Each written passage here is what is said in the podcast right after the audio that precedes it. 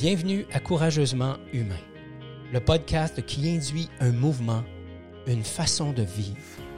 Être courageusement humain, c'est danser avec ce que la vie nous offre afin d'en tirer le meilleur.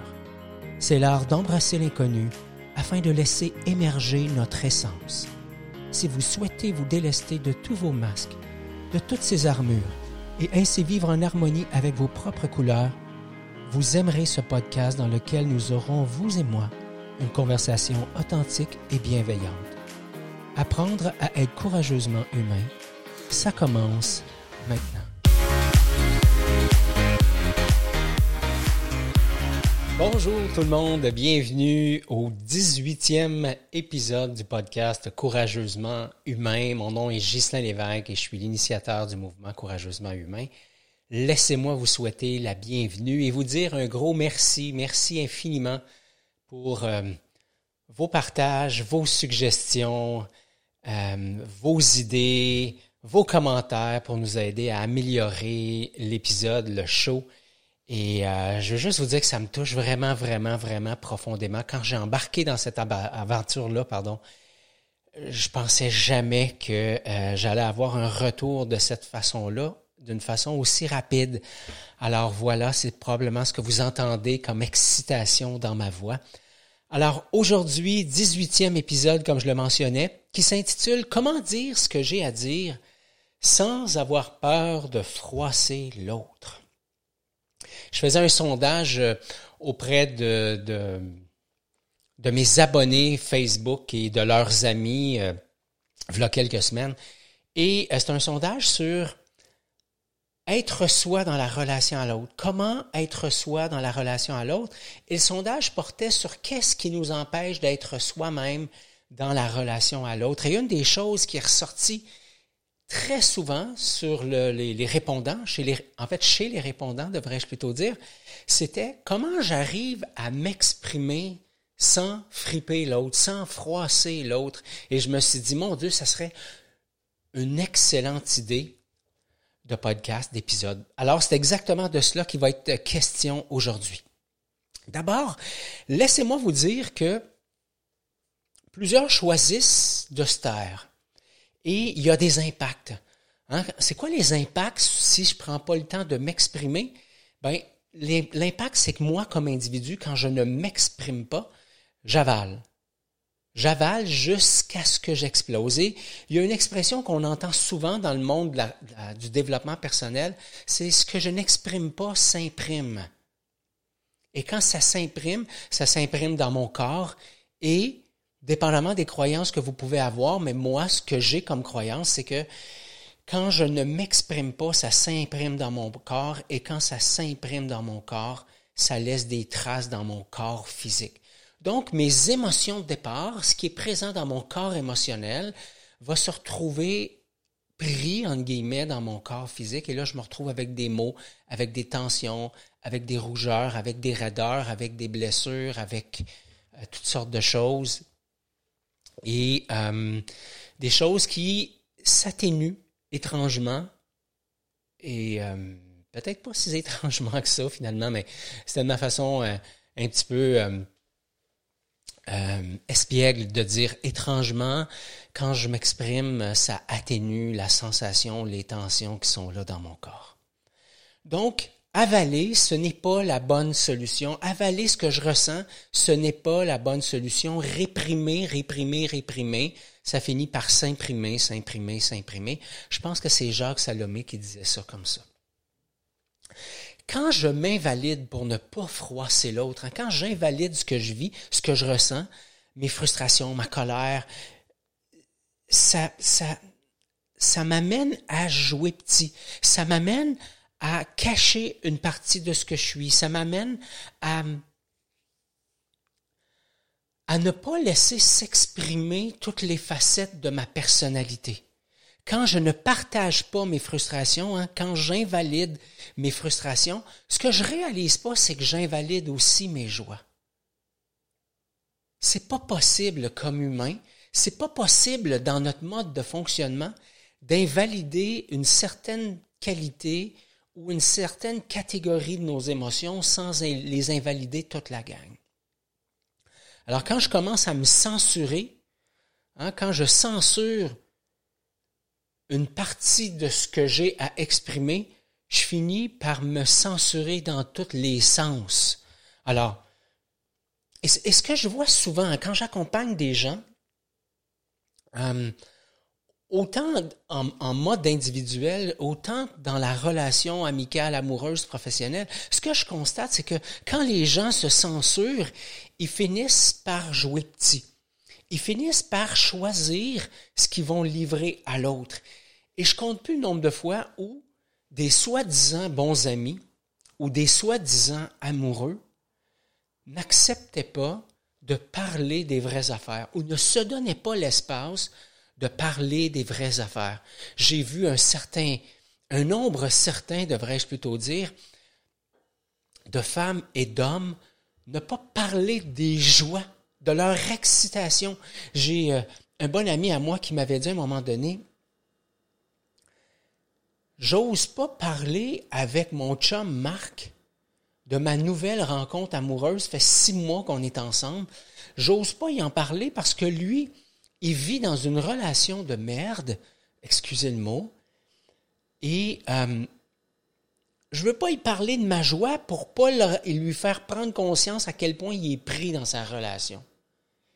Et quand je suis rendu là dans ma relation à l'autre, hein, c'est que je censure mes joies, je censure mes peines, je censure mes frustrations, et assurément, quand je me censure, ça veut dire que je ne m'amène pas à l'autre dans toute mon authenticité, et quand je me censure, j'arrive à réprimer les choses.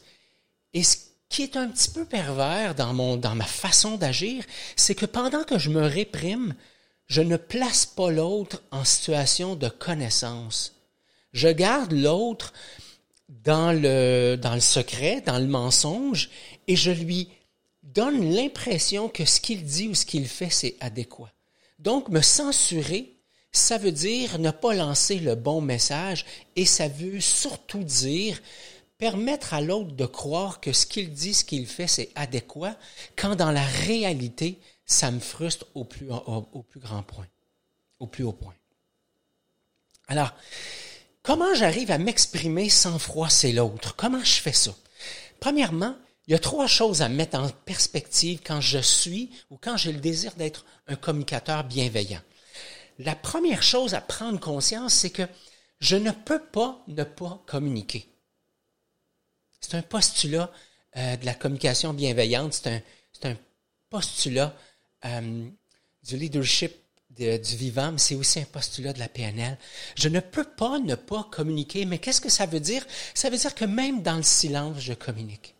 Combien de fois vous êtes, vous vous êtes retrouvé assis près d'une personne qui ne disait mot, mais qui disait en même temps tellement de choses. Combien de fois vous vous êtes retrouvé dans la même pièce d'une personne qui était tellement frustrée, qui ne disait rien, mais qui vous laissait ressentir toute sa frustration? Puis en même temps, combien de fois vous avez côtoyé quelqu'un qui était dans sa joie immense et qui en même temps, sans dire un seul mot, pouvait me laisser ressentir sa joie, son bonheur? Alors, je ne peux pas ne pas communiquer parce que même si je ne le veux pas, mon état d'esprit vient teinter mon énergie.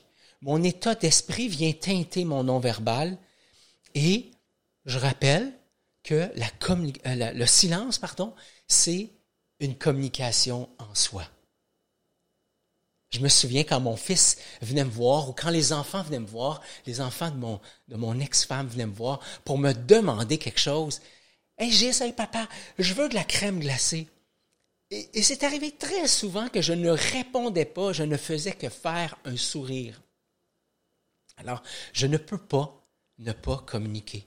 Et à d'autres moments, c'est ma colère ou ma frustration que je tentais bien cacher, mais qui imprégnait quand même l'environnement dans lequel j'étais.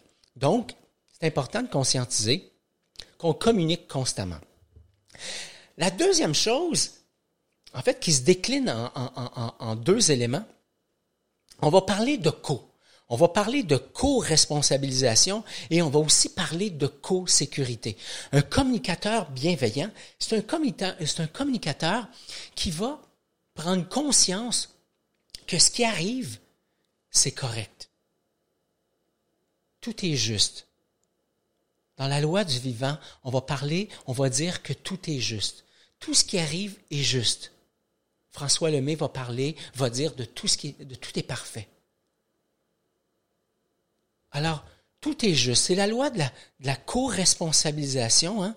Une espèce de postulat. Et dans le fond, ce que ça dit, c'est que je co-crée ce que je vis avec l'autre. Je co-crée la relation. Ça veut dire que, de part et d'autre, on va prendre responsabilité pour ce qui est là. Pas responsabilité dans le sens qu'on est coupable, responsabilité dans le sens que je co-crée cela et quand j'en prends la responsabilité, ça veut dire aussi que je me donne le pouvoir d'agir et de créer quelque chose de mieux si ce qui est là n'est pas exactement ce que je souhaite. Et co-sécurité, parce que co-responsabilité veut dire que je prends responsabilité pour ce qui arrive et co-sécurité, ça veut dire que je prends soin de moi, mais je prends aussi soin de l'autre. Et je vais, je vais répéter ça autrement parce que je viens de m'observer, dire je prends soin de moi, mais je prends soin de l'autre.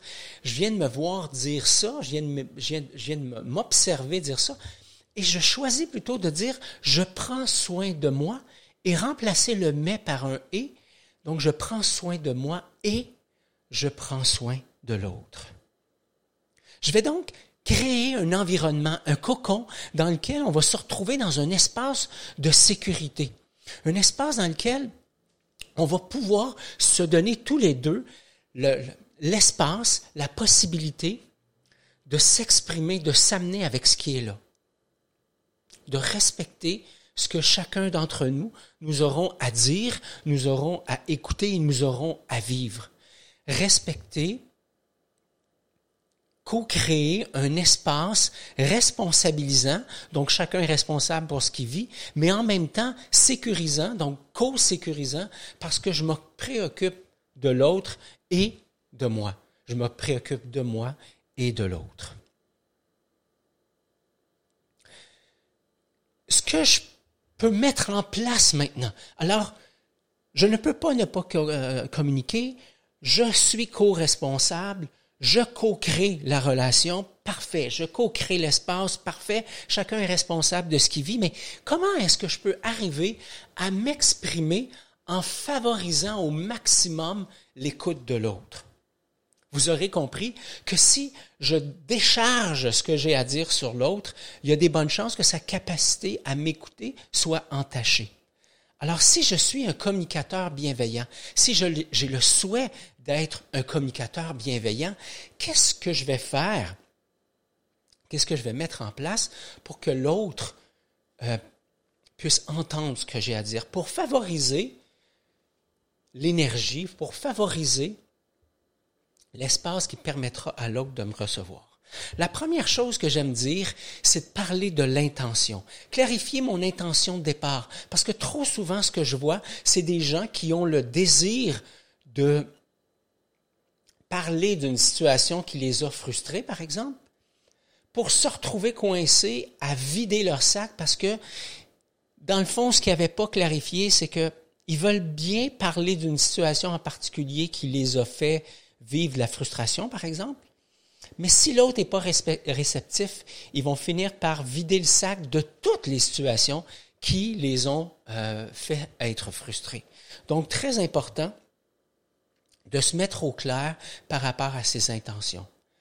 Alors très souvent, j'ai choisi de garder le lien vivant avec mon fils au-delà d'avoir raison dans les échanges avec lui. Ce qui m'a fait lâcher prise sur est-ce qu'il va recevoir ou pas mon message, est-ce qu'il va appliquer ou pas ma suggestion, mais plutôt est-ce que je peux créer un espace où on va garder vivant le lien et où on va se permettre aux deux de s'exprimer, de se recevoir, de se pleurer, de vivre la colère,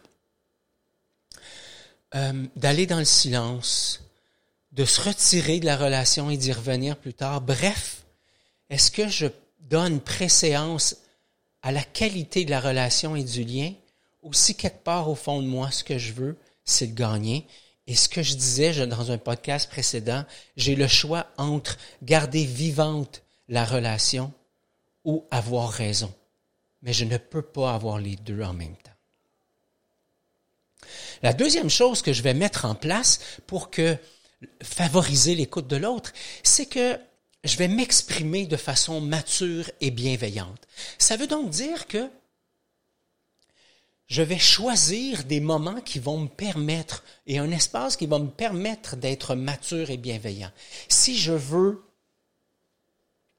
euh, revendiquer quelque chose, si je veux euh, convaincre, si je veux euh, exploser, si je veux arrêter de réprimer, si je veux vider mon sac, je ne suis pas dans une posture mature et bienveillante. La posture mature et bienveillante, c'est cette partie de moi qui peut être à l'écoute de moi avec les oreilles du cœur, avec le cœur ouvert, avec l'intention de nourrir la relation à moi et la relation à l'autre. C'est l'espace où je vais pouvoir parler de moi, de parler de ce que je vis, de parler au jeu, et non pas de parler au jeu en parlant sur l'autre. Je peux dire, en parlant au jeu, je peux être très désagréable. Je peux dire, je pense que tu es inadéquat. Je pense que c'est pas correct ce que tu dit. Je parle au jeu, mais dans le fond, je suis en train de mélanger une foule de choses. Donc, m'exprimer de façon mature et bienveillante, ça veut dire créer un espace où l'autre va pouvoir me recevoir. Ça veut dire parler de moi, parler de ce que je vis, et l'autre chose que je vais faire quand je suis dans un espace de maturité et de bienveillance, c'est que je vais éviter d'intriquer. Je vais démêler ce qui m'appartient de ce qui appartient à l'autre. Je vais démêler mes sentiments et mes besoins. Je vais démêler mes besoins et mes stratégies. Alors, par exemple, ça m'est arrivé un, nombre incalculable de fois de dire, par exemple, à mon fils ou à ma blonde, je veux pas que tu fasses ça. Et eh oui, j'ai déjà dit à ma blonde, je veux pas que tu fasses ça. Euh, je veux pas, quand je suis dans mon espace de créativité, que tu rentres dans mon bureau puis que là, tu me parles de tes affaires. Je veux pas, mon fils, que tu partes comme ça euh, avec ton vélo sans mettre ton casque. Au lieu de dire à mon fils, écoute, cède, quand tu pars en vélo et que tu n'as pas ton casque, ce que je réalise, c'est assez active chez moi la peur. La peur que tu te blesses. Et cette peur que tu te blesses, dans le fond, là, ça cache, ça cache euh, un élan de sécurité, d'assurance, de bienveillance envers moi, de bienveillance envers toi. Dans le fond, Ced, ce que j'aimerais, c'est que tu portes ton casque pour que ça m'empêche, moi, de vivre l'anxiété. Je suis bien conscient que pendant que je te demande de porter ton casque, je suis en train de mettre de côté peut-être ton besoin de liberté, ton besoin de folie, ton besoin de choisir, ton besoin d'être grand. Hmm. Alors quand je m'amène à l'autre dans cet état-là, je ne sais pas si vous avez ressenti le changement dans mon niveau d'énergie et je revivais une scène avec mon fils où vous aurez compris que c'est pas exactement comme ça que j'avais euh, euh, exprimer mes attentes, j'avais imposé le casque à mon fils. Et souvent, on est coincé entre le gros bon sens pour moi et le gros bon sens pour l'autre. Comment m'exprimer sans froisser l'autre? Comment m'exprimer sans faire de la peine à l'autre? C'est en arriver à être dans un espace de maturité et de bienveillance pour comprendre que l'autre a des besoins, l'autre a des élans, et que moi aussi j'ai des besoins, que moi aussi j'ai des élans, et que dans le fond, c'est pas les élans de l'un ou l'autre, mais comme je le disais un petit peu plus tôt dans cet épisode, c'est les élans de l'un et l'autre. L'un et l'autre.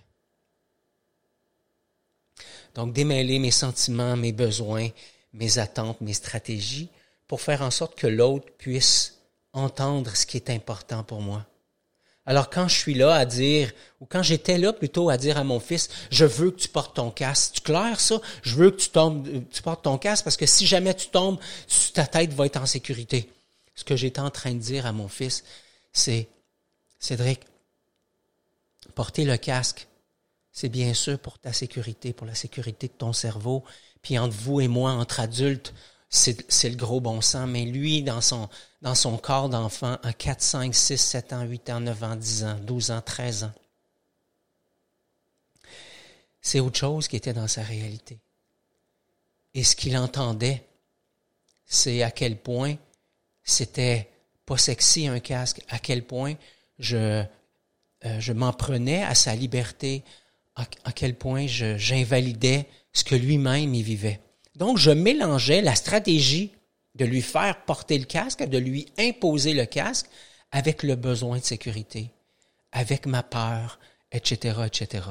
Donc, m'exprimer à partir d'un espace de maturité et de bienveillance, c'est de prendre conscience que j'ai des besoins, j'ai des élans et c'est la même chose pour l'autre. Je vis des émotions et c'est la même chose pour l'autre. Et si je, donne un espace à ce que ça, ça soit vivant et à ce que de part et d'autre, on, puisse exprimer, ça sera évidemment un espace de maturité et de bienveillance. Donc, parler au jeu, éviter les intrications et donner de l'espace, troisième élément, donner de l'espace aux émotions, aux, aux, besoins et à la façon que chacun on a de recevoir le message de l'un et de l'autre. Maintenant, je ne sais pas pour vous, mais même si moi, j'ai fait un, saut profond dans l'art de mieux communiquer à partir de 2001. Ça va faire 20 ans bientôt que, j'ai amorcé la démarche et que j'ai commencé euh, quelques années après à enseigner, plus de 15 ans que j'enseigne la communication bienveillante. Je vous mentirais de dire que j'ai été bienveillant à chacune des fois que je me suis exprimé. Et une des prémices qui est là, c'est que le, communicateur, bienveillant, et je peux voir toute l'excitation qui m'habite actuellement, et vous aurez compris que quand je m'excite, mes, euh, mes pensées, en fait, mes mots n'arrivent plus à suivre la vitesse de mes pensées. Alors je vais, comme je vous disais dans un podcast précédent, juste prendre le temps de respirer. Voilà. Ça calme le mental et ça me permet à mes babines de suivre mes bottines et de suivre, de suivre mon élan, de suivre ma créativité, ma créativité, de suivre ce qui est là pour moi, ce que j'ai envie d'exprimer. Alors, ce que j'essayais de vous dire, c'est qu'il y a des moments où je ne, je ne suis pas arrivé à m'exprimer dans la bienveillance et que j'ai créé chez l'autre des tensions que je n'anticipais pas. Et le communicateur bienveillant ne va pas se limiter à exprimer son message, mais il va prendre responsabilité, hein, l'élan de co-responsabilisation et de co-sécurité, c'est qu'il va créer un espace où si finalement ce qu'il a à dire n'a pas créé ce qu'il voulait, il va s'assurer de laisser l'espace à l'autre d'exprimer ce qui est vivant pour lui ou pour elle. Alors, comment on va faire ça?